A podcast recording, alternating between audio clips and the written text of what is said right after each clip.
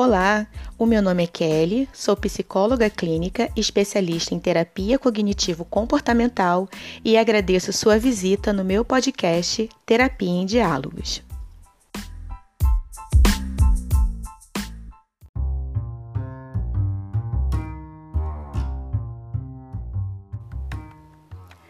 Mudar nossos hábitos alimentares é um grande desafio.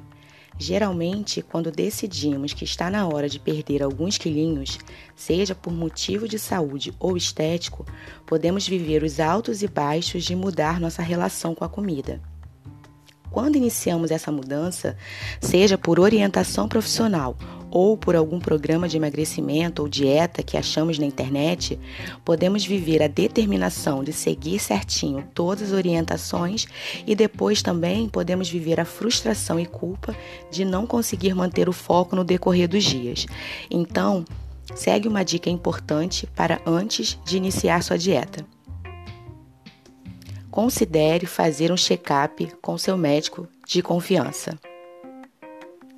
Antes de iniciar o desafio de emagrecer e de talvez viver algumas expectativas e frustrações, é bom conferir as condições do seu corpo. Estar com a saúde em dia e entender como seu corpo funciona saudavelmente ou frente a alguns diagnósticos faz toda a diferença. Por exemplo, quem já é hipertenso sabe que comer comidas salgadas não é bom e precisa de alguns cuidados e atenção no dia a dia e na alimentação.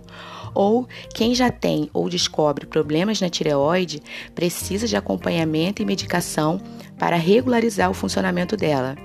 E isso faz toda a diferença durante uma dieta, e assim por diante.